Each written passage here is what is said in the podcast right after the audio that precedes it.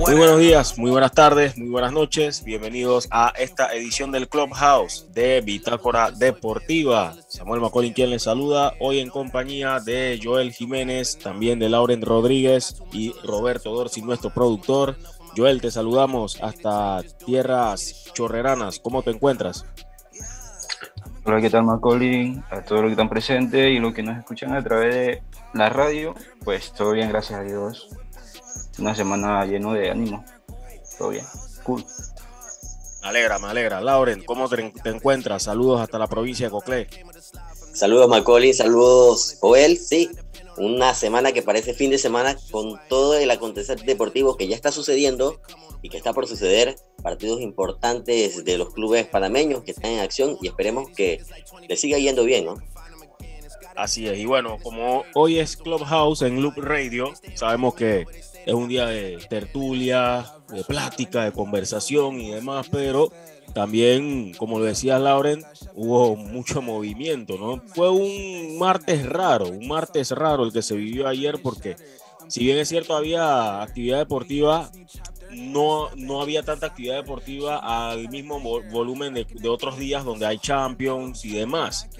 Pero vaya que en cuanto a información fue un día que sin mentirte había más de 10 noticias que había que decirlas sí o sí y, y wow, de verdad que fue un día bastante movido. Eh, ya nos estamos preparando también para lo que será el Mundial Sub-23 de béisbol. Vamos a estar muy pendientes a toda esa actividad, por supuesto. Pero hoy vamos a empezar con la liga con CACAF. Porque ya ayer se dio la participación o empezó la participación del primer club panameño de los tres que van a estar compitiendo y le tocó al CAI, al CAI de Joel. Joel, el CAI empató en Canadá ante el Forge FC 0 a 0. ¿Qué sensaciones te deja este resultado? ¿Qué te pareció el partido? Eh, bueno, para, empezar, eh, lo que quería comentar era el uniforme del CAI. A mí me gustó el uniforme del CAI con su logo muy antiguo cuando subió a la primera a la LPF. Eh, siento que fue un partido interesante. El CAI tuvo para ganar el partido en el primer tiempo con varias jugadas de Guido Rose, la cual no la pudo concretar clave Samudio en la portería, salvando eh, varias llegadas del Forge. Y pues interesante partido, que la cual quedó abierta, como lo dijo Francisco Perlo. Fran Perlo dijo que quería una. iba a Canadá a buscar una serie abierta y quedó abierta para definirla aquí en Panamá. Vaya que fue un partido interesante, de verdad. Y mira que lo que decías del uniforme, a mí me gustó, a mí me gustó muchísimo. Creo que el CAI la entendió, como decimos en el argot popular, en el barrio, la entendió muy bien el CAI. Eh, un uniforme distinto para una ocasión especial. Mira que yo recuerdo hace tiempo cuando el CAI parecía que, bueno, presentó su nueva imagen y una de las grandes interrogantes que se nos surgió en ese momento fue, ¿qué pasó con el amarillo, el dorado? Si el club tiene más de 30 años y sus primeros colores fueron los amarillos.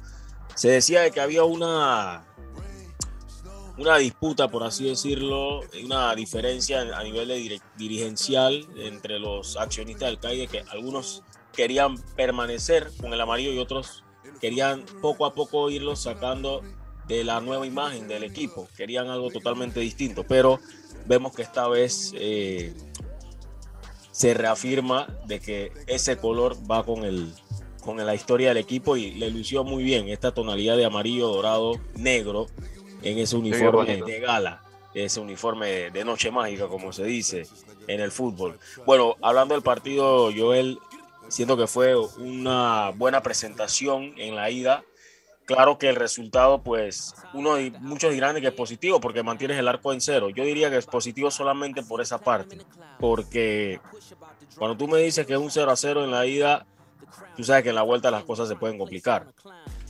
Porque el equipo visitante anota y el presionado vas a ser tú automáticamente, en este caso el CAI. Recordemos también que, bueno, la vuelta se va a jugar en el Rock Caruca y no es que juegue muy a menudo en grama natural eh, tampoco es algo que creo que les vaya a afectar severamente porque es un equipo que practica el buen fútbol. Pero si nos ponemos a recordar qué pasó el año pasado en el Rommel Fernández con el antiguo GFC, los recuerdos no son buenos y fue en una cancha natural. Si nos recordamos lo que pasó en Surinam, fue un partido complicado también para el CAI. Pero fuera de todo eso, el CAI en su historial competitivo ha practicado buen fútbol indistintamente de las condiciones del terreno de juego. Creo que eso va a ser un factor secundario. Lo importante es como lo dijo Fran, Perlo después del partido y que lo vamos a escuchar en reacciones eh, posterior a ello. Él siente que va a ser un partido más abierto, distinto para la vuelta. Yo empiezo diciendo de que va a contar con varios jugadores que no pudieron hacer el viaje, empezando por ahí, pero la duda estará sobre qué tanto puede pesar la ausencia de un jugador como Guido Rose, porque parece, o sea, extraoficialmente me parece que es un esguince de tobillo, no sé qué dices. Sí, al parecer, eh, siento que fue el mejor en la primera parte y tuvo mucha llegada del CAI con este jugador y es triste que, que ya no Fran Perro no pueda contar con él eh, como dice eh, en el Rotcaru, casi el CAI no juega en canchas natural y siento que va a salir jugando igual en el Rotcaru a buscar la victoria. Eh, porque Fran Perlo siempre sale con ese estilo de juego a buscar una victoria. Así que siento que él saldrá como salió hoy en casa. me imagino que va a ser otro partido eso eh, el próximo martes. Oye, y qué bien por Chepano, ¿no? Eh, César Zamudio, que no era un portero acostumbrado a estar en equipos de tanto protagonismo, porque ya el CAI, eh, hay que verlo así, es un equipo de mucho protagonismo, y atajó un penal, aparte de eso hizo una muy buena actuación. Lauren, ¿qué te pareció el desempeño de Chepano Zamudio? César Zamudio viene teniendo una buena temporada con el Club Atlético Independiente. Desde que llegó a este equipo eh, ha dado buenas demostraciones en los diferentes partidos en los que ha jugado. No esperaba este nivel de César Zamudio, por más que en su momento, cuando él empezaba con Chepo y donde empezó a destacar, eh, y, había muy buenos comentarios sobre él, no esperaba de él esto, este desempeño, tomando en cuenta cómo habían sido sus últimos últimas participaciones, no había tenido ese buen nivel, pero con el Club Atlético Independiente ha vuelto a, a recuperar ese nivel y quizás eh, lo ha superado. César Zamudio, un jugador que, que lo recuerdo porque compartí mucho con él eh, en los momentos difíciles, cuando él estuvo eh, con el equipo del Atlético Veragüense, ahí, ahí él vivió una temporada bastante difícil. Yo, él incluso va a jugar después al Costa del Este, después e incluso estuvo en segunda. Eh, y es un jugador que, que, sufrió mucho cada, cada derrota de Atlético Veragüense cuando este equipo estuvo eh, viviendo temporadas no muy buenas eh, en su regreso a la máxima categoría del fútbol nacional. Pero ahora que vemos a César Zamudio destacándose, por lo menos en la noche de ayer, contra un equipo canadiense, un jugador persistente, un jugador que, no se ha rendido a pesar de que las circunstancias eh, en algún momento de su vida no fueron tan buenas. Así que es un jugador que, que, a pesar, bueno, pues de todo lo que ha pasado, sigue ahí y creo que vive su mejor temporada, su mejor momento. No, y tú lo decías, ¿eh? Tú lo decías, es un jugador que le tocó pasar momentos difíciles porque uno ve a César Zamudio y recordará que no era un jugador que, al que se le hacía fácil hacerse con la titularidad en los equipos donde ha estado, porque ha tenido muy buena competencia siempre, siempre César, César Zamudio ha tenido porteros muy buenos compitiéndole, o mejor dicho, él compitiéndole a muy buenos porteros y siempre ha tenido que esperar esa oportunidad hasta que, bueno, la tuvo en Chepo, era un arquero bueno, sí, bueno, eh, obviamente pues como le decía, no estaba en equipos que tenían tanto protagonismo y quizás eh, no, no, se hablaba muy poco de él, pero eh, como ya lo decías, Laurent, y el seguimiento que se le ha dado acá, por supuesto, al jugador y dentro de, lo, de nuestra labor que, que, siempre realizamos, pues nos dimos cuenta de que algún momento se le iba a dar las cosas al muchacho y ahí está. la semana pasada dio una asistencia, eh, mantuvo el arco en cero, hoy una tajada del, penal a Daniel Crutzen y luego la muy buena atajada en el inicio del segundo tiempo al remate de Kyle Becker. Fue bastante buena esa acción. Em, pero al final vimos con que el Kai como que en el segundo tiempo fue un poquito más eh, comedido. Eh, por ahí el equipo se desentonó un poquito, pero tenía argumentos para hacer daño, tenía argumentos para hacerle daño al Forge. Algo hizo falta en esos últimos pases, sobre todo cuando querían sorprender al Forge en la contra, Joel. Sí, así como lo dice, eh, hubo una jugada donde eh, creo que, si no me, no me equivoco, era este por la banda de la derecha, que en vez de tirarla así, la tiró fue directamente a, la portería, teniendo un jugador libre por la izquierda. Así que sí, sí tuvo bastante, bastante, bastante opciones para liquidar ese partido o meter el gol, pero no hubo contundencia por parte de los delanteros. Igual, es un rival al que hay que tener mucho cuidado para la vuelta. ¿Qué les parece si vamos a escuchar ahora las palabras de Omar Córdoba, defensa y capitán del CAI, quien se refirió acerca del partido y también acerca de los jóvenes ¿no? que vieron acción en este encuentro? Escuchemos. La verdad, sensación es muy buena. Este, no era fácil, sabíamos que venir acá a Canadá era un reto para nosotros, ¿no? ya que la mayoría de los que estamos hoy eran, eran jóvenes que estaban debutando prácticamente en este torneo, poca experiencia para ellos. Y nada, era una de las cosas que queríamos, tratar de llevar la llave abierta a Panamá y, y poder así cerrarle de la mejor manera ya. Sí, la verdad era esperar, ¿no? Sabíamos que lo importante era sacar el cero, eh, se logró. Eh, como tú bien lo has dicho, eh, defendimos bastante, la verdad, en el segundo tiempo. Este, un rival que se nos, que se nos balanzó, ¿no? pero pienso que el equipo eh, respondió de la mejor manera y así pudimos llevar el cero. Sí, quedó un sabor amargo aquella vez contra Antigua, la verdad. Esperamos un poco más de nosotros, pero bueno, estamos en este, este nuevo reto, eh, como lo dije antes. Y bueno, pienso que la llave está abierta, está para cualquiera de los dos, pero nosotros en estos días que nos quedan de prepararnos, tratar de corregir lo que lo que se hizo un poco malo esta vez y, tratar de hacerlo mejor el, el partido de vuelta. Sí, empezando el partido, o sea, normal, ¿no? Normal en ellos que están debutando y más en esta clase de torneo, un torneo internacional, algo nuevo para ellos. Pero sobre todo, pienso que a medida que fue pasando el partido, ellos se fueron acoplando, ¿no? retomando la confianza. Nos faltó un poquito más con la pelota, la verdad. Eh, era algo de esperar, pero se, se plantearon bien, supieron hacer su juego y nada, solamente queda esperar la vuelta y, y hacerlo de la mejor manera. Bueno, pienso que no es un tema de confianza, ¿no? Pero sí, o sea, un equipo, todos son importantes, ¿no? Tanto los que están en Panamá como los que estuvimos aquí. Y pienso que nos van a dar la mano un poco más este, ahora que se integren con nosotros ahí en Panamá. Este, como te lo dije, todos somos importantes, somos un equipo y, y nada, toca llegar allá y, y cerrar la llave de la mejor manera. Bien, esas fueron las palabras de Omar Mameluco Córdoba. Parece que a los comentaristas, los narradores y ESPN les gustó enterarse del apodo y ahí no soltaron a, Mameluco en toda la transmisión cada vez que tocaba la pelota y hacía su labor en el lateral derecho. Pero bueno, eh, vamos ahora a escuchar las palabras de Fran Perlo, ¿no? Eh, lo, bastante satisfecho con el resultado, pero con mucha confianza de cara a la vuelta. Escuchemos las palabras del estratega venezolano. Sí, bueno, habíamos planteado el partido de esta manera. Eh, seguramente ellos no lo esperaban. Eh, tomamos los recaudos necesarios para poder eh, minimizar su gran juego colectivo que tienen. Y hoy el equipo hizo un esfuerzo increíble, importantísimo. tuvimos muchas llegadas de gol creo que tuvimos la más clara del partido.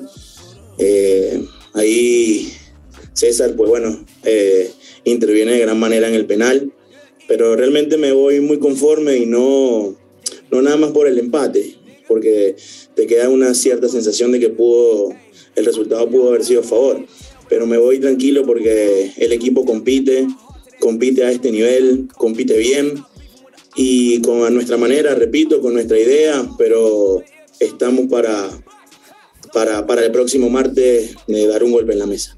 Y bueno, una lástima que Guido se haya, se, se haya el tobillo, realmente tenía mucho dolor, quería continuar, y, pero no, no, se podía.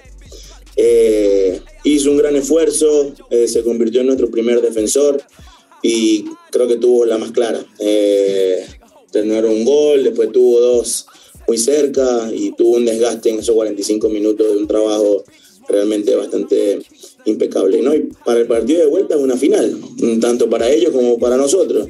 Ya solo estamos a 90 minutos de, de saber quién es el, que va a los cuartos de final y eh, desde mi punto de vista, pues bueno, creo que vamos a ver un, un, partido un poco más abierto a medida que vayan pasando los minutos, eh, porque sin duda hay, que, hay que intentar convertir. Eh, nosotros, repito, nuestro estilo, intentaremos hacer respetar el, la localidad, estar jugando en nuestro país para, para así poder sacar rédito de eso.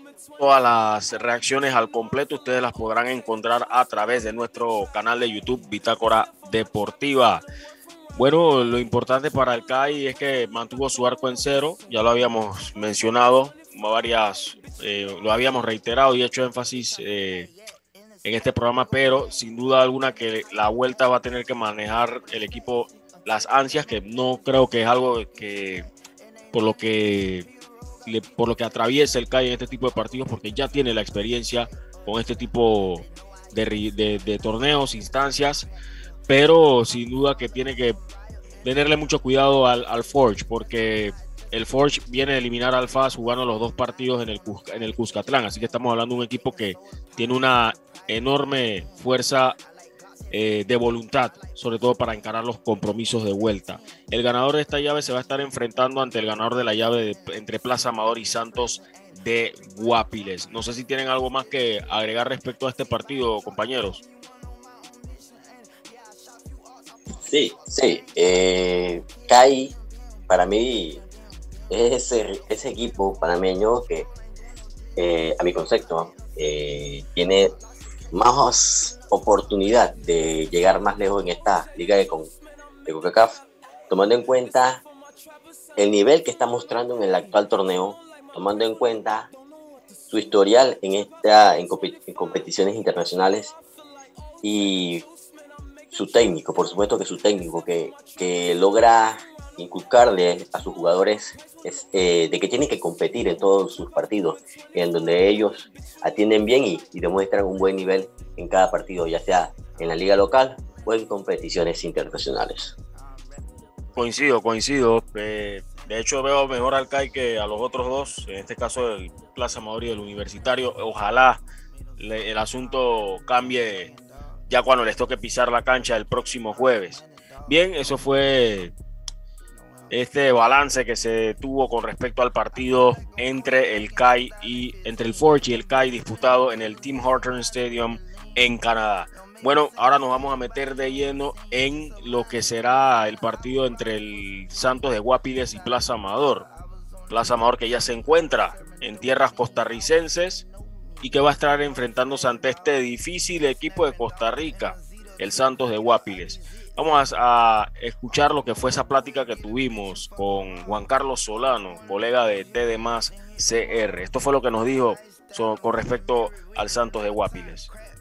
Bien, seguimos acá con más del Clubhouse de Bitácora Deportiva y en esta oportunidad establecemos contacto hasta Costa Rica con nuestro compañero, amigo y colega Juan Carlos Solano de TD CR. Juan Carlos, espero que todo esté muy bien contigo por allá y tu familia. ¿Cómo te encuentras? Eh, háblanos un poco sobre el Santos de Guapiles, porque ya estamos acercándonos a la parte de alta intensidad de la liga CONCACAF y donde comenzamos a ver a equipos importantes de Centroamérica disputar estas instancias. En esta oportunidad, un club panameño ante un club costarricense, un club costarricense como Santos de Guapiles que conocemos muy bien. Háblanos un poco sobre el Santos de Guapiles, cómo llega para este compromiso de ida. Saludos. Hola Samu, es un gusto saludarte y de igual forma a todos los amigos de, del Clubhouse que yo me siento un integrante más. Bueno, te comento, el Santos viene de empatar a tres ante el Deportivo Saprissa, el campeón nacional. Y lo más interesante de todo esto es que el partido lo iban perdiendo tres goles por uno. Al final lograron empatarlo, pero eh, ese, ese empate fue como una victoria moral por cómo se desarrolló el partido en el estadio Eval Rodríguez donde juega el Santos. Así que ese es el contexto inmediato de cómo se encuentra el equipo. Entrenaron estos eh, últimos días eh, a cargo de Eric Rodríguez el entrenador que es uno de los entrenadores que mejor prepara a los equipos tácticamente. El Santos marcha segundo en la liga. ¿Qué es lo que más destacas de este equipo? Sin duda alguna la transición. La transición defensa-ataque del equipo de Santos es muy, muy peligrosa. Em, yo me atrevo a decir, Samu y amigos del, del Clubhouse, que en Costa Rica no hay otro equipo que maneje mejor la transición que el Santos. Te comento que quizás eh, 9 segundos o menos de 10 segundos. El Santos está en terreno contrario y generalmente eh, las hace, las finaliza en gol. Y las que no, pues muy cerca. Serían por intervenciones del portero rival o, o porque el delantero falla. Como por ejemplo el domingo anterior fallaron una muy clara. Javon East, el delantero jamaiquino, falló una frente al portero en una transición. Así que es lo que yo más destaco de este equipo de Santos de Guapiles. Bueno, así como han anotado muchos goles, también han recibido muchos. ¿En qué aspectos consideras que el equipo puede de repente hallarse debilitado? Samu, eh, vieras que en Costa Rica ahorita está pasando un fenómeno eh, muy curioso. La mayoría de equipos están recibiendo muchos goles. Si revisas la tabla de posiciones, te das cuenta que el que tiene menos goles eh, en contra es eh, Grecia, que tiene nueve goles. De ahí en fuera, equipos como Liga Deportiva Alajuelense o el mismo Saprissa están recibiendo muchos goles. Entonces, yo creo que es una situación más de cómo se está jugando el torneo en Costa Rica que de fallos puntuales de la saga del Santos. Que dicho sea de paso, es una defensa que es muy experimentada, es una defensa que tiene jugadores como Meneses, como Chino Madrigal por la derecha, Alvin Bennett, que es un muy buen jugador, una buena estampa física, este, en el centro de la saga, y que eh, son, son garantía del equipo de Eric Rodríguez. ¿Por qué? Porque ellos vienen jugando juntos hace bastante tiempo. Entonces, eh, siempre habrá una que otra este, falla, ¿verdad? Y una que otra variante pero generalmente eh, ellos, ellos vienen jugando juntos hace mucho tiempo. Entonces creo que no es que eh, estén pasando mal momento, sino que también el torneo en Costa Rica ha hecho que se esté jugando quizás un poco abierto que a como se jugaba eh, anteriormente. Recuerdo que con Johnny Chávez este equipo trascendió en la liga con CACAF y ante clubes panameños. ¿Sientes que es un mejor equipo con Eric Rodríguez al frente? Vieras que sí. Eh, yo creo que este equipo que ahora dirige Eric Rodríguez, que lo viene haciendo desde el torneo anterior, le veo más arrestos tácticos y una idea muy clara, sobre todo como te mencioné anteriormente de la transición. Cuando Johnny Chávez lo dirigía, fue un equipo que logró cosas interesantes, logró llegar a una final de liga con CACAF, posteriormente clasificar a las semifinales en Costa Rica, este, pero mm, como que el fútbol era un poco más sencillo sin complicarse tanto, por supuesto, habían cosas muy buenas. Pero yo creo que lo que ha hecho Eric Rodríguez sí ha sido como la filosofía es transición al ataque. Recupero, me defiendo muy bien y cuando recupero rapidito, con Paradela, con Javon East, eh, Osvaldo Rodríguez, jugadores veloces, jugadores que piensen de una para llegar al ataque. Eh, eso es lo que yo siento que ha hecho el Santos y que lo ha manejado muy bien el técnico Rodríguez. ¿Quiénes son esos jugadores claves de la Asociación Deportiva Santos de Guapiles?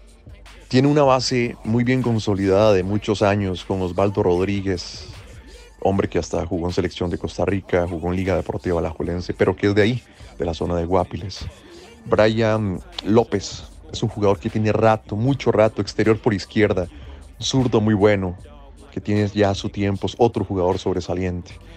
Tenemos que hablar también eh, de los atacantes. Javon East, que es el referente, el jamaiquino, el hombre gol, Luis Paradela, cubano, que se ha adaptado muy bien, y Yosimar este, Méndez, un joven de la zona que ha venido haciendo las cosas muy, muy bien. Eh, esos son como los jugadores que yo diría claves. Por supuesto, ellos son un equipo muy, muy unido, todos atacan, todos defienden, pero sus figuras eh, que casi siempre sobresalen son ellos. ¿Qué percepción tienen acerca del Club Deportivo Plaza Amador? El Club Deportivo Plaza Amador es un equipo fuerte como todos los equipos panameños. Que a ver, eh, Samu y amigos, eh, quizás a veces los equipos no estén pasando un buen momento, pero cuando hablamos de torneos puntuales como estos, donde se enfrentan eh, países contra países, sabemos que ahí se transforman. y yo te cuento, va a ser un juego muy físico porque tanto Plaza Amador como el Santos poseen ese tipo de jugadores con esas características.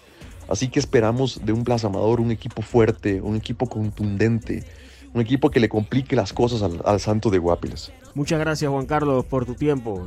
Estamos en contacto para otra invitación en Bitácora Deportiva. Que estés bien.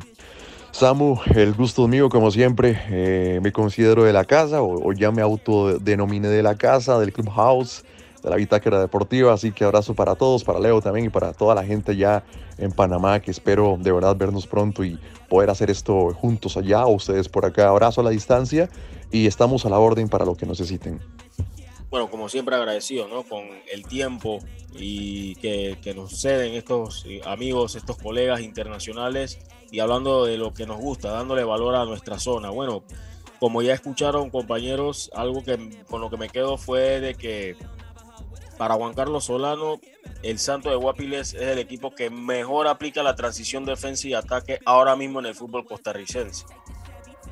Eso llama mucho la atención sabiendo de que Plaza Amador es un equipo que le gusta tener la pelota y que en su funcionamiento está pasando por varios aprietos. ¿Cómo tú crees que sea ese partido, Joel? Porque la verdad preocupa lo de Plaza Amador de cara a ese encuentro. Eh, pues sinceramente será un partido que yo pienso que el Plaza Amador buscará, como lo hizo el CAI hoy, eh, está pasando por un mal momento, pero yo pienso que estos equipos salen a, otros países y pueden, eh, pueden trabajar y pueden disputar el encuentro.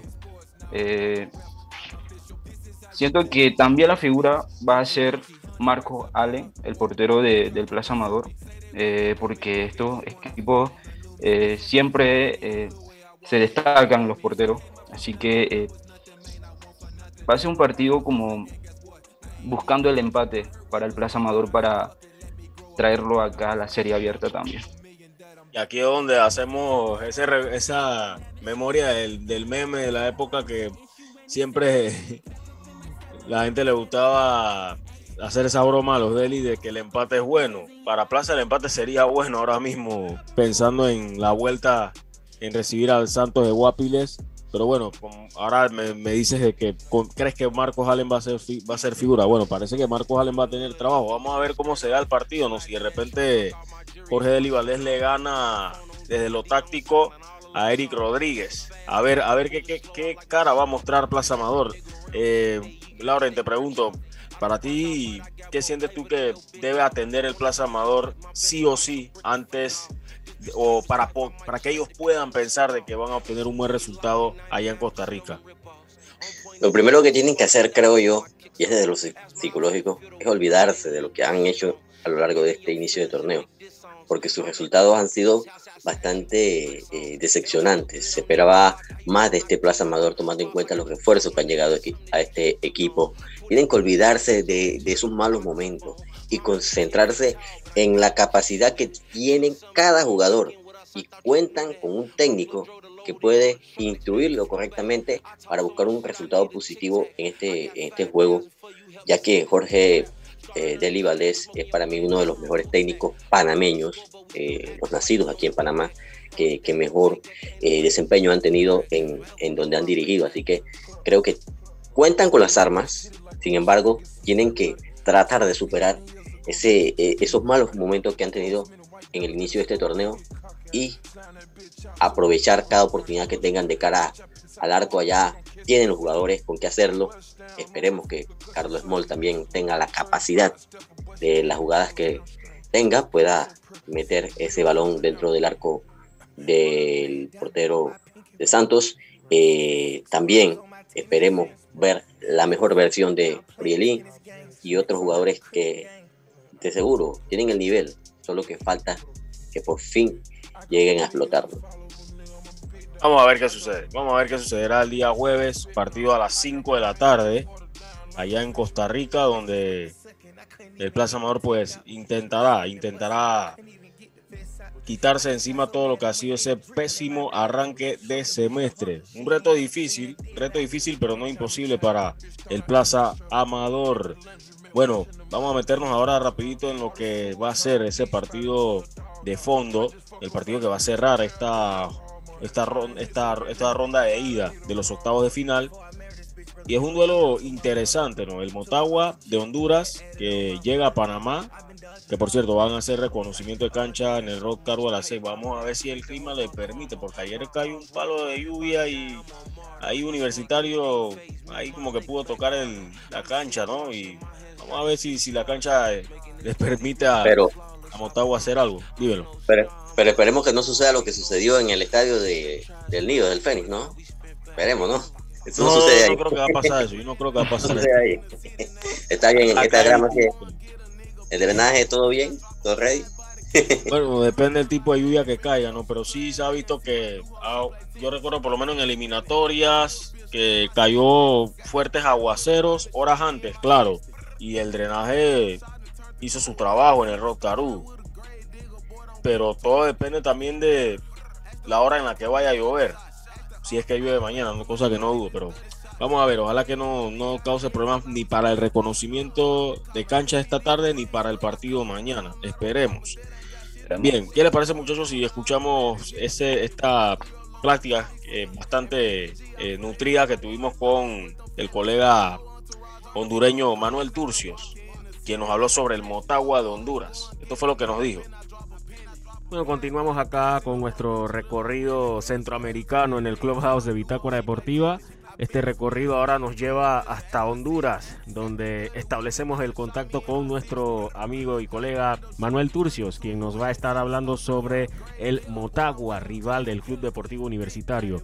Bueno, Manuel, hablar del Motagua es hablar, por supuesto, de uno de los clubes más grandes de Honduras, un club que ya sabe lo que es jugar la liga con CACAF y que podemos decir que es firme aspirante a volver a clasificarse a la CONCACAF Champions League. Háblanos cómo llega este Motagua en esta oportunidad ante el Club Deportivo Universitario. ¿Qué tal Samuel y amigos de Bitácora Deportiva? Pues en cuanto a Motagua, sí, es uno de los claros favoritos en este grupo de equipos que participan en la liga con CACAF por la historia que tiene el club en eh, este torneo, en la historia corta que tiene este torneo de, Liga con CACAF. Motagua ha logrado llegar dos veces a, a, la final ante equipos de Costa Rica. Lastimosamente se ha quedado a eso, a un paso de ser campeón de este torneo. Pero ¿cómo llega Motagua a esta edición de Liga con CACAF? Llega motivado, llega con mucho ánimo, con mucho eh, positivismo en cuanto a lo que puede ser la participación del equipo azul profundo en este torneo llega con un equipo en ritmo, con un equipo con un partido muy interesante el último fin de semana en la jornada de la liga local, en donde empató a dos goles como visitante ante los Lobos Universitarios de la Pedagógica llegan con buenos jugadores, con sus jugadores en ritmo, sobre todo el caso de jugadores como Josué Villafranca, que se ha convertido en una pieza eh, clave, una sorpresa en este inicio de, la temporada 2021-2022. Jugadores de mucha experiencia como Gonzalo Klusener, como Roberto Moreira, como el mismísimo guardameta Jonathan Ruyer en cuanto a los jugadores extranjeros, pero en cuanto a lo nacional, eh, también jugadores de mucha experiencia como Héctor Castellanos, como Walter Martínez, que es eh, miembro de la selección nacional también, de los asiduos convocados por Fabián Coito, y de eh, Omar Elvir, otro de los jugadores de mucha experiencia en el equipo azul profundo. Llegan con, con muchas ganas de dar ese primer paso rumbo a los cuartos de final en el estadio Muquita Sánchez. El universitario en su momento, antes llamado Chorrillo FC, eh, tuvo experiencia ya en tierras hondureñas. Por ahí recuerdo aquel, aquel partido contra el Honduras Progreso, eh, aquella serie contra el Honduras Progreso. Pero ahora hay que reconocer que este desafío frente al Motagua es mayor, definitivamente. Un equipo que ha sido subcampeón de la Liga con y que definitivamente va a tratar de hacer valer eso, ¿no? Eh, ¿Qué percepción ustedes tienen sobre el Club Deportivo Universitario, subcampeón de la LPF? realmente al fútbol panameño se le, ve con mucho respeto por lo hecho en los últimos torneos eh, de clubes y también a nivel de, selecciones. En cuanto al universitario, pues se le ve mm, con, bastante respeto por cómo, cómo llega la última temporada que, hizo en el fútbol en el fútbol canalero. Entonces se le, ha tomado mucho respeto al, fútbol de Panamá. En caso de Motagua hemos podido dialogar con Diego Martín Vázquez, el entrenador de, los Azules, y también con algunos de sus jugadores antes de, de su partida rumbo a tierras panameñas y ellos nos manifestaban de que es un equipo de mucho cuidado, un equipo que que le gusta jugar con el, con el balón, con buen trato de balón, también que tiene muy buena velocidad y que ellos tratarán de contrarrestar esto pues con el, con, tratando de dominar el balón, pero que esta serie no se definirá en 90 minutos en el Muquita Sánchez, sino que es de 180 y tienen la fortuna de cerrar en su templo sagrado, como dice Diego Vázquez, en el Estadio Nacional. El Motagua lleva varios años dirigidos por el argentino Diego Vázquez. Sin embargo, también ha pasado por cambios en su plantilla. Pero ¿consideras que el Motagua actual, a diferencia de los Motaguas anteriores, hablando de, plantilla, funcionamiento y a lo que pueda aspirar, sientes que este Motagua tiene menos potencial que los Motaguas anteriores?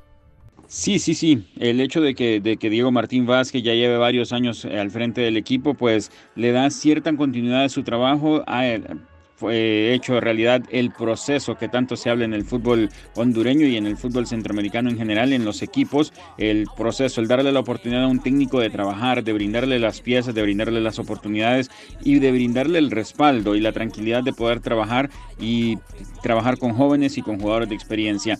En el caso de, este plantel actual de Motagua, sí hay um, una buena diferencia entre el plantel que disputó aquella final ante, Herediano años atrás y también ante Saprissa eh, ya más reciente.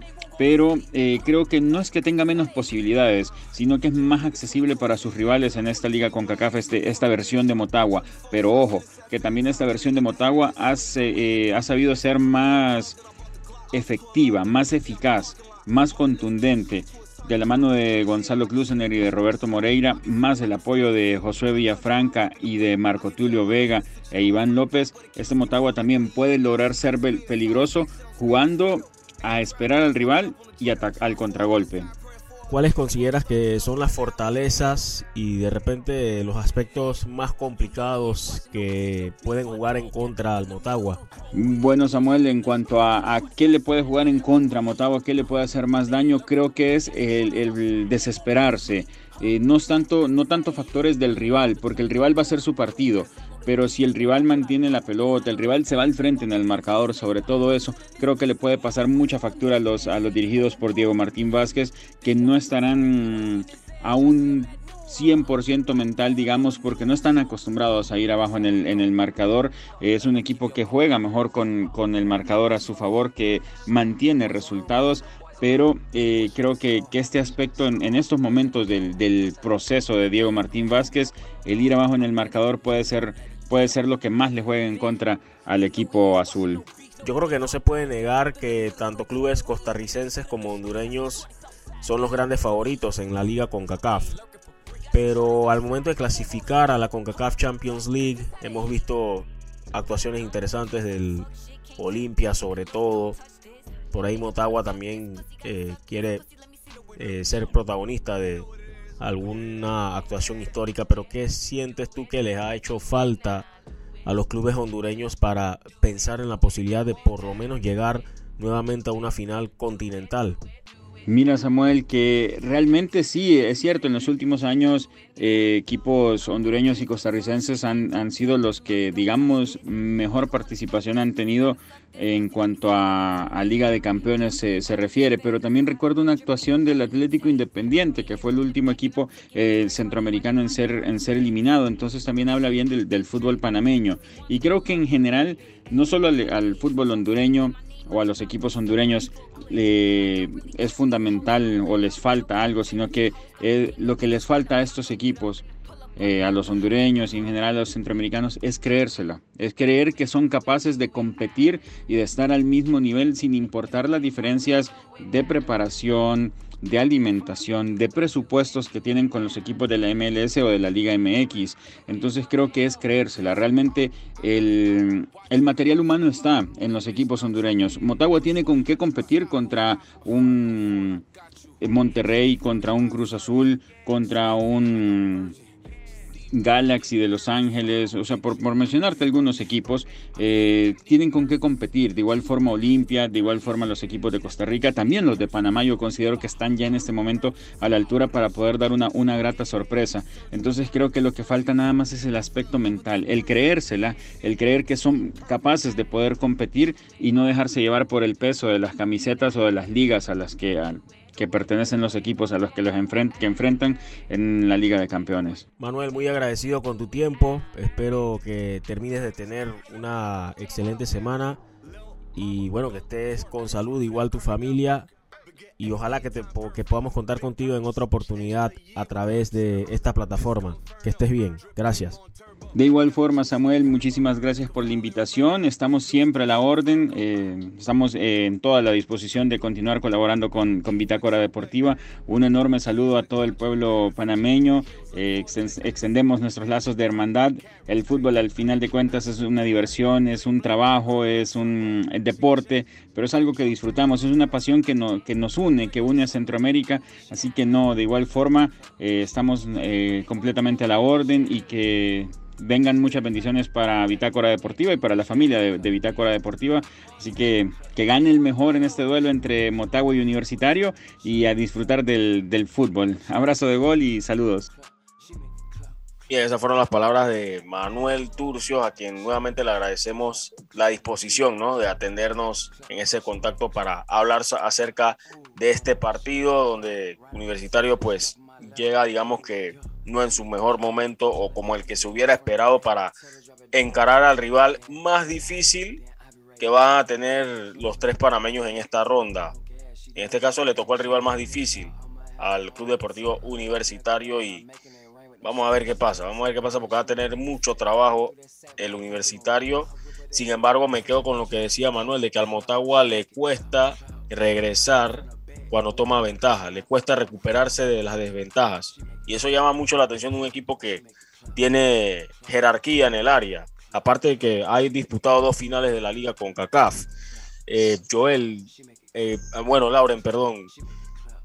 ¿Tú crees que el universitario puede pensar o puede, tiene la capacidad para irse con una ventaja a Honduras?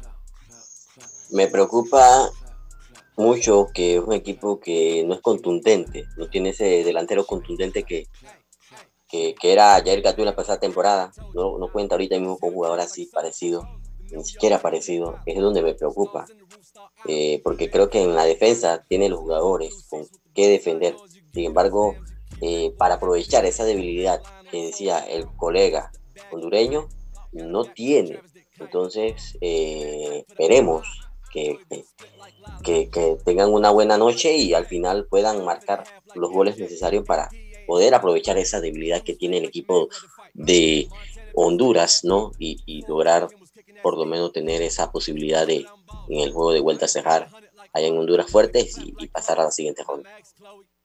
Eh, yo pienso que el universitario tiene que buscar el partido porque está jugando en casa, tiene la presión eh, jugando en casa a buscar un buen resultado.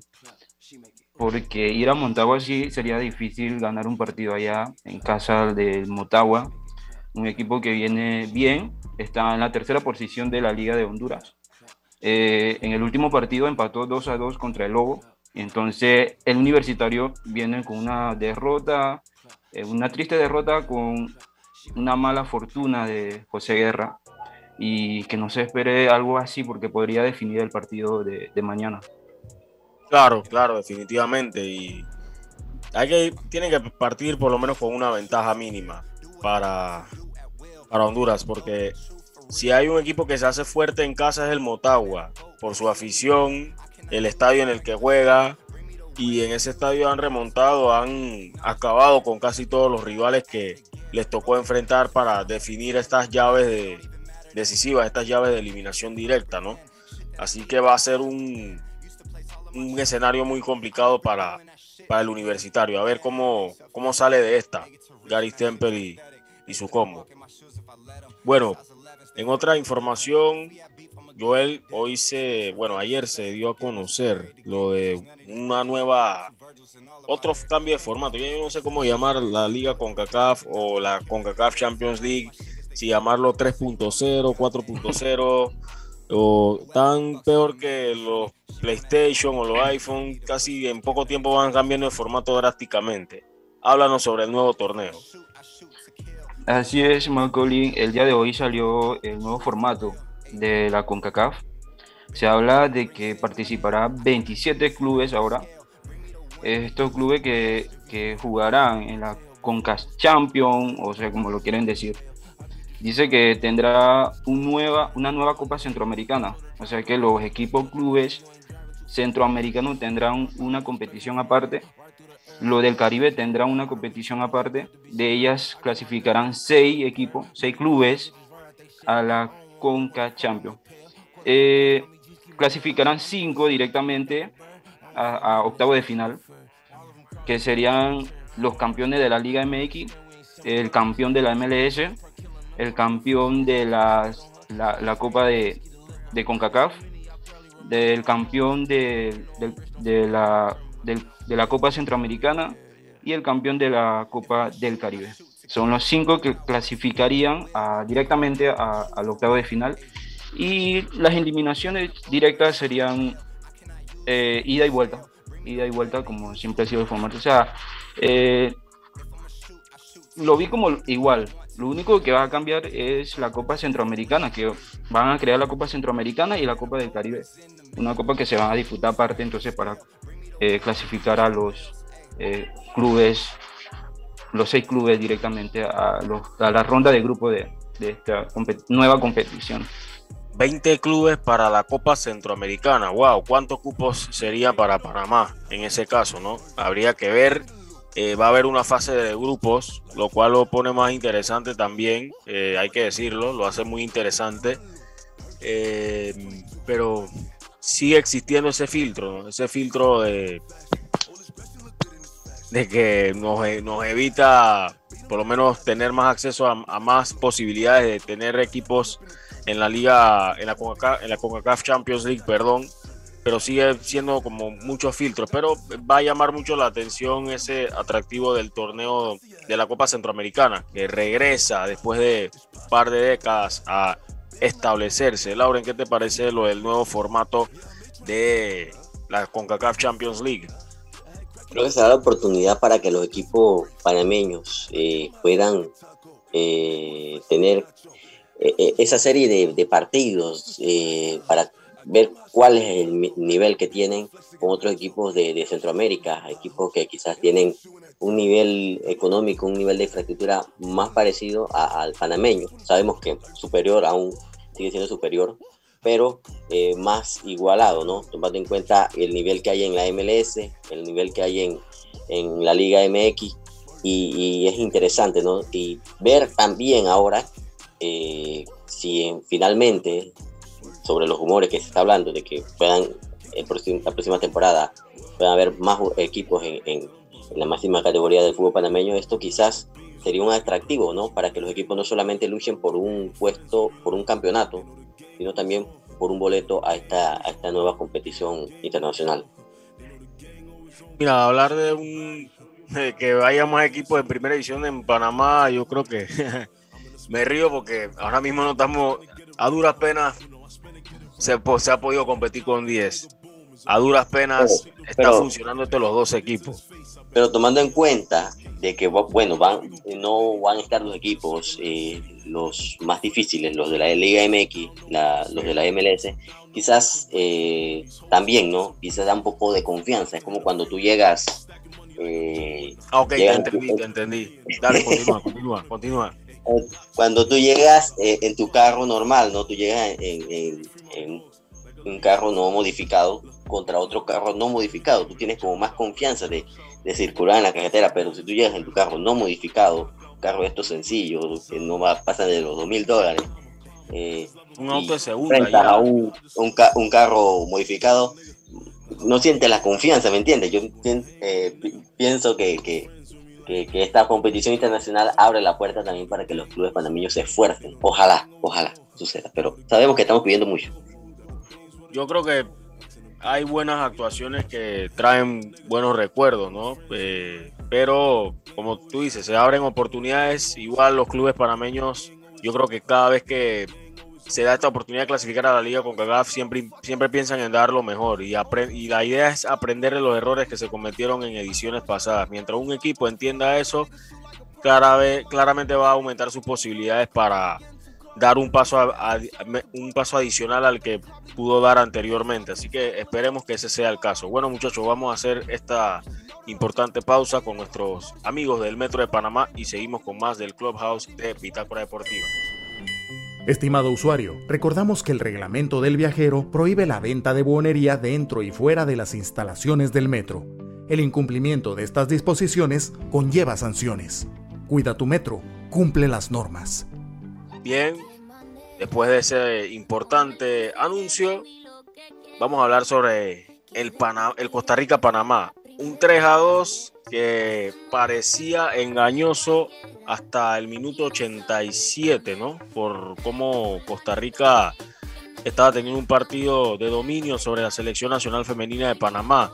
Lauren, ¿qué te pareció el partido entre Costa Rica y Panamá, este segundo amistoso? Sí, un partido diferente si lo comparamos al primero, donde Panamá mostró un mejor desempeño en ese primer juego del día sábado. Eh, Panamá en ese encuentro eh, fue más aguerrido, sin embargo este partido eh, era coincido con las declaraciones de Nacho Quintana, él al final decía que era un, él esperaba este tipo de partido, este desenlace tomando en cuenta que Costa Rica venía de perder su primer partido. Yo también esperaba que una Panamá, una Panamá menos agresiva, tomando en cuenta que ya ya sabían, esas chicas ya sabían que Costa Rica iba a salir por la victoria. Sin embargo, le costó mucho a Panamá ir al frente eh, al ataque, le costó mucho crear jugadas de gol, de peligro, eh, jugadas aisladas eh, ante una Costa Rica que tuvo más de una más de las oportunidades claras de gol o las oportunidades transformadas en gol tuvo más ocasiones y, pudo ser mayor la goleada, sin embargo Panamá al final se anima como en el primer partido y, si hubieran dado más minutos de reposición quizás por lo menos logra el empate. Joel, eh, tuviste la oportunidad de ver algo del partido. ¿Qué, te pareció el encuentro de Panamá? Ciertamente hubo muchos cambios, ¿no? Eh, en los dos equipos hubo cambios con respecto a un partido y el otro. Y quizás por ahí eh, sea ese contraste. Sí, yo esperaba un equipo con un cambio drástico como el primer juego, eh, empezando con la portera Jenny Bailey que se quedó en la banca. Es, obviamente se iba a ver un equipo así como bajo nivel por los cambios, pero esos dos goles al final eh, me pareció bueno. Me pareció bueno porque le da de entender a Costa Rica que Panamá no va a ser un equipo fácil. Un equipo que, que viene, digamos así como de la banca, la jugadora de la banca, y viene y le hace la pelea sobre el final, metiéndoles dos goles. Entonces, eh, no va a ser un equipo fácil Panamá para las ticas. O sea, ellos se quedaron con esa impresión del primer partido y ahora en el segundo también. Seguramente, seguramente. Vamos a escuchar rapidito algunas palabras que diera Natalia Mills luego del partido y por ahí mismo también algunas reacciones del profesor Nacho Quintana. Todo esto con respecto a estos dos encuentros y a lo que se espera para noviembre cuando arranquen las eliminatorias femeninas en CONCACAF. Claro que sí, creo que son partidos gratificantes, partidos de la cual necesitamos y, como le digo, saber cómo estamos para, para más adelante, cómo nos hemos venido preparando cada una de las compañeras, cómo estamos realmente para afrontar estos partidos. Si, si, si, si podemos con equipos como Costa Rica, ¿verdad? Sería bueno enfrentarnos a México, Estados Unidos, sabemos que son rivales súper potentes, pero estos partidos son para esto, para ver cómo estamos para ver el nivel de cada una de las compañeras y, llegar con todo a, lo que queremos. Realmente es bueno saber que, que, hubo tiempo, ¿verdad? Si nos diera un poco más de tiempo hubiéramos empatado, quién sabe, pero realmente estamos aquí para demostrar las cosas y, yo creo que cada una de las compañeras hicieron todo y dieron todo. Pues la verdad es que las jugadoras respondieron eh, con lo que nosotros conocemos de ellas que no falla, que es con esta parte de pasión, de, de sacar la casta por, por el país. Eso nosotros ya sabemos que lo, lo, lo, lo exhiben cada partido. Eh, futbolísticamente la verdad es que es un sabor agridulce porque pues no encontramos las soluciones pronto en el partido de hoy. Eh, el único responsable de eso soy yo por la elección de las estrategias por momentos. Eh, pero bueno, para eso son estos partidos, son partidos de práctica. Hay que aprender a, manejar nuestras emociones en los partidos, a, a, podernos adaptar a los momentos. Entonces yo podría decir que es una gira con, con, mucho aprovechamiento. La verdad es que estamos contentos de, de tener estos juegos. Yo, yo, sentí que nos acomodamos más con una línea de cinco.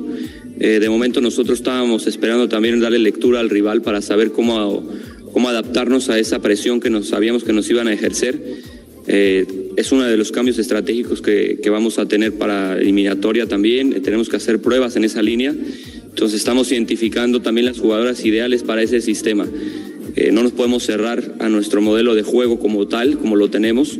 Tenemos que irnos adaptando también al nivel competitivo que cada una de manera individual tiene en su club.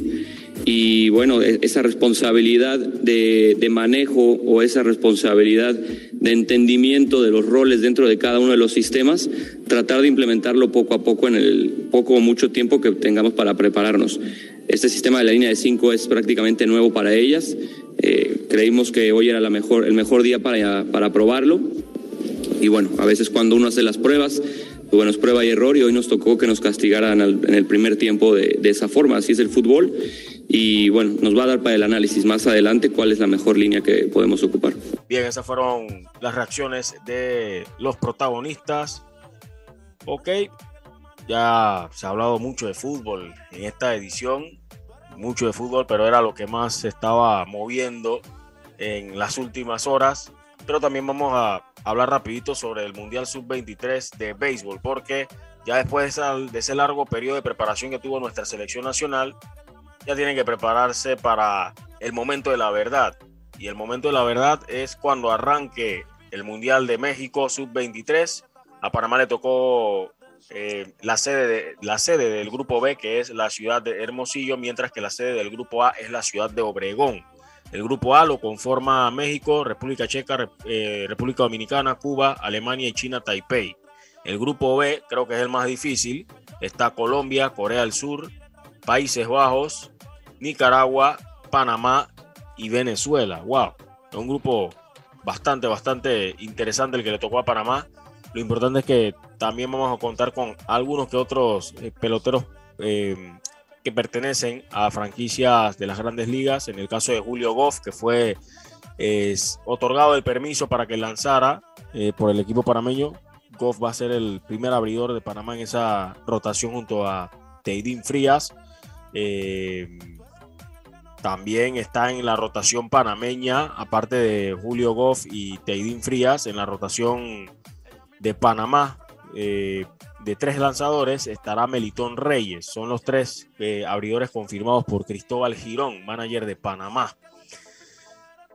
Bueno, yo creo que esta es una oportunidad valiosísima para demostrar que en la pelota criolla hay buen potencial para reforzar a Panamá pensando en futuras competiciones, porque recordemos que varios de los peloteros que hoy en día están en el rango de esta edad y que están en la pelota profesional, es muy difícil que puedas contar con ellos para representar a Panamá en las distintas competencias o eliminatorias internacionales que se avecinan. Eh, ha sido bastante largo el tiempo de preparación de Panamá, pero siento que puede, puede dar la talla en este torneo. No va a ser nada sencillo. Joel, tú que has podido, ¿qué percepción tienes ¿no? de este torneo y de esta Panamá de cara a este importante evento?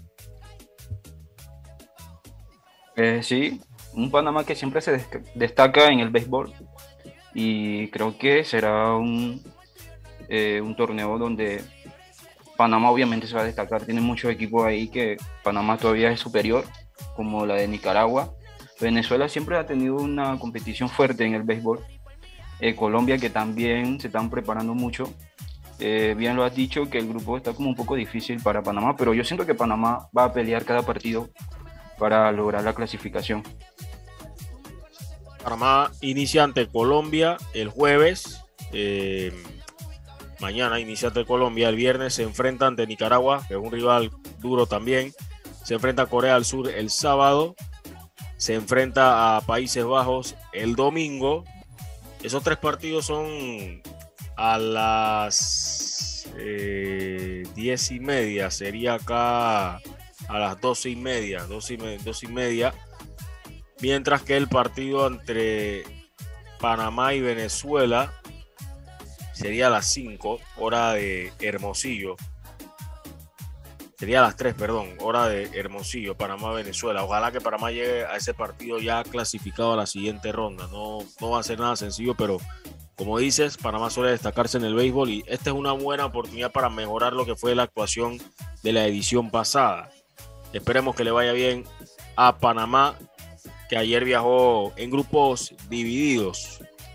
Es una logística complicada, ¿no? Pero al final llegaron bien y eso es lo más importante, que lleguen bien y esperemos que no se den caso de contagios por COVID-19 ni nada por el estilo. Oiga, otra, vamos a hablar un poquito sobre curiosidades, ¿no? Eh, Robert Lewandowski, bota de oro. ¿Qué les pareció? Eh, más que merecido, ¿no? Robert Lewandowski, que por segunda temporada consecutiva sigue demostrando que hace la diferencia, que es uno de los futbolistas que hace gran diferencia y mayor consistencia en el fútbol europeo, Laure. Sin duda, sin duda que se lo merece, un jugador que siempre está ahí para el Bayern, en la Bundesliga y también en la Liga de Campeones, también lo hace en la Eurocopa, ahí anotó su gol. Un jugador que siempre está ahí goleando, ¿no? Eh, nada, nada extraño eh, para nosotros, eh, lo que vemos el fútbol constantemente, el fútbol europeo, para muchos el mejor delantero, el mejor nueve de área actualmente. por ahí está detrás quizás Benzema, un poco más atrás eh, Luis Suárez, pero muy, muy atrás, porque sin duda que Lewandowski es uno de los mejores eh, goleadores actuales. Joel, ¿quién crees que esté para candidato a bota de oro esta temporada? Oh, está difícil, está difícil. Eh, oh, apuntaban a mucho eh, a Jorginho como a Kanté. Eh, no, bota de oro, bota de oro, no, bota de oro. Ah, a bota de oro, ok. ¿Cuál podría ser bota de oro? Por ahí puede estar Haaland, no sé. Es, ¿sí? jugador piensa. Yo, Haaland, Haaland siempre figura en el, en el Borussia Dortmund, quizás también. Eh, Mbappé bueno, empezó bien, empezó enchufado, empezó con el gol, pero ahora vamos a ver cuánto tiempo podría estar de baja con ese golpe que sufrió, ¿no? Ah, sí. Bueno, no creo que sea de tanta consideración, a ver si, si le permite por lo menos mantener ese ritmo que, con el que inició Kylian Mbappé. Yo colocaría como candidato a Romelu Lukaku. Por ahí la temporada de Mohamed Salah ha empezado bastante bien. Eh, Cristiano Ronaldo, quién sabe si la edad y, el físico le da para volver a tener esos números impresionantes en una temporada y ahora que regresó al Manchester United, el propio Lewandowski, que empezó con gol también. Lo cierto es que Robert Lewandowski es el primer polaco en ganar la bota de oro y el tercer jugador, o la tercera vez, perdón, que un jugador del Bayern Múnich gana la bota de oro después de que lo hiciera Gerd Müller, que en paz descanse, ¿no? Gerd Müller. En otra noticia, o digamos otra curiosidad eh, de la semana, no sé si se dieron cuenta de lo del running back de los Packers, Aaron Jones. No sé si te diste cuenta, Joel, de que había jugado ese partido el Monday Night Football contra los Detroit Lions eh, utilizando una medalla que contenía la ceniza de su difunto padre, o parte de la ceniza de su difunto padre. Ah, sí, este, Aaron Jones, después del partido de, de, lunes la noche, eh, comentó en una entrevista que cargaba un collar con un dije de un balón de fútbol americano Sí. y que dentro de ella contenía un- la ceniza de su papá y que se la había perdido en una de las anotaciones. y luego lo- la, la empecé a buscar y no, no la encontró y hasta pidió a los que trabajan en el estadio que, que por favor le buscaran eso. Pero eh, con un toque de, de sarcasmo, no sé, él dijo que de pronto el padre estuviera feliz porque eh, que se le haya perdido en uno de esos de las anotaciones que él hizo y pues, pero sí, algo inédito que pasó ese día. Sí, eh, creo que fue alguien de su cuerpo técnico que había encontrado el, eh, el dije con las con la ceniza de su padre, ¿no? Después de esa, como ya decías, de esa de esa anotación, él había dicho que si había un lugar donde perderlo, ahí es donde su papá hubiera querido que lo perdiera, como ya lo habías dicho, ¿no? El papá lastimosamente falleció por complicaciones a causa de la COVID-19 y bueno, aprovecho para decirle a la gente que hay que seguir cuidándose, no se puede, no se pueden confiar, no se pueden confiar y, y a tratar de, tomar todas las, las medidas, ¿no? Por más de que estemos vacunados, hay que seguir cuidándose. Lo cierto es que Aaron Jones por lo menos recuperó esa, esa joya significativa. Para él ese objeto de, de gran valor y subió, publicó esa foto a través de su cuenta de Instagram. Y no sé si se dieron cuenta del noble gesto que hizo Thomas Tuchel hacia una empleada doméstica con, que trabajó con, en, su, en, una, en su residencia. Eh, creo que cuando era, era el técnico del Paris Saint Germain. No sé si, si se enteraron de, de ese gesto de Thomas Tuchel. Sí, estuve leyendo eh, esa noticia que hasta ahora salió, porque eso surgió cuando él era eh, director técnico del PSG y que supuestamente eh, la empleada doméstica trabaja hora extra para pagarle una cirugía a, a su hijo. Y entonces vino él, se tocó el corazón y le pagó la cirugía, le compró una casa, algo así, en, su, en Filipinas. Y que, pues, un gesto de. Un gesto, ¿cómo le digo? Bondadoso. Del entrenador, ajá, exacto. De, de que una persona, un entrenador tan grande como lo es Tuchel, ayude a una persona así. Claro, de verdad que sí, de verdad que sí, fue algo bastante noble de parte suya, ¿no? Y un gran gesto para de parte de Thomas Tuchel que de verdad que est- está demostrando grandeza dentro y fuera del terreno de juego. Bueno, muchachos, no sé si tienen algo más que agregar antes de cerrar. Comentar un poco lo que pasó también anoche en el partido eh, de la Liga de CONCACAF, eh, algo bastante insólito, por decirlo así. El vicepresidente de- del país de Surinam, eh, nueve de área y capitán de su equipo. 60 Rompió récord. años. No, ha dado la vuelta al mundo porque estas páginas eh, o cuentas en Twitter que publican temas relacionados al fútbol eh, en Europa, en Sudamérica, han dado a, han eh, dado a conocer también la información. Así que la CONCACAF ahorita mismo es eh, tema porque todavía es un tema que, a esta hora y sigue dando que hablar, ¿no? El personaje se llama Ronnie Brunswick. Ronnie Brunswick, que jugó para el equipo del Inter Moen- Moengo Tapoe, que perdió 6 a 0 contra el Olimpia de Honduras. Partido de trámite para el Olimpia de Honduras. Me imagino que van a tomar las cosas con mucha calma para la vuelta.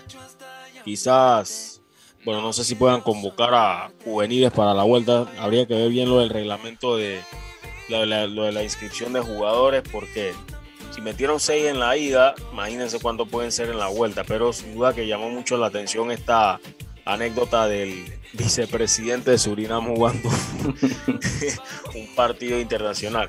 Yo no, yo no quiero relacionar chiste acá en el país porque acá, acá con nuestro país porque sin duda que eso no no, no vale la pena hacerlo, no vale la pena hacerlo, ni siquiera pensarlo, pero bueno, en fin, bueno muchachos, la verdad que ha sido un gusto compartir con ustedes, así que eh, nos despedimos, es todo por hoy, nos estamos escuchando en otra edición de Bitácora Deportiva a través de Loop Radio, saludos. Voy a desnudarte, borracho hasta llamarte. No quiero soltarte, aquí voy a quedarme. Baby, quiero estar contigo nada más. Pa' ti el corazón me dice que eres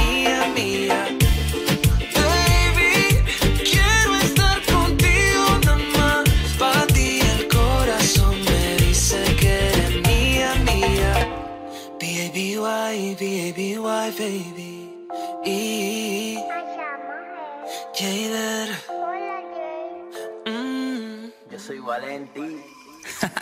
Hey baby, de que te vi tú me dejaste crazy El nivel tuyo es como de una princesa Mami eres tú la que controla mi mente Hey baby, hey baby una así como tú nunca tuve. Cuando te vi princesa no me contuve. Tú hiciste que yo me monté en una nube. Tú baby Ay, Yo recuerdo cuando te vi que de una me dio pa' ti Pero no sabía cómo llegaste. Yo sabía que tú estabas en mí Pero no lo iba decir Porque tan tuyo era cotizarte Por eso fue que me acerqué y con valor te pregunté Y tu respuesta fue no estoy en eso, no. Ahí fue que me computé y de verdad me programé Y dije que esa mami me la como yo Hey, baby, de que te vi tú me dejaste crazy. El nivel tuyo es como de una princesa Mami eres tú la que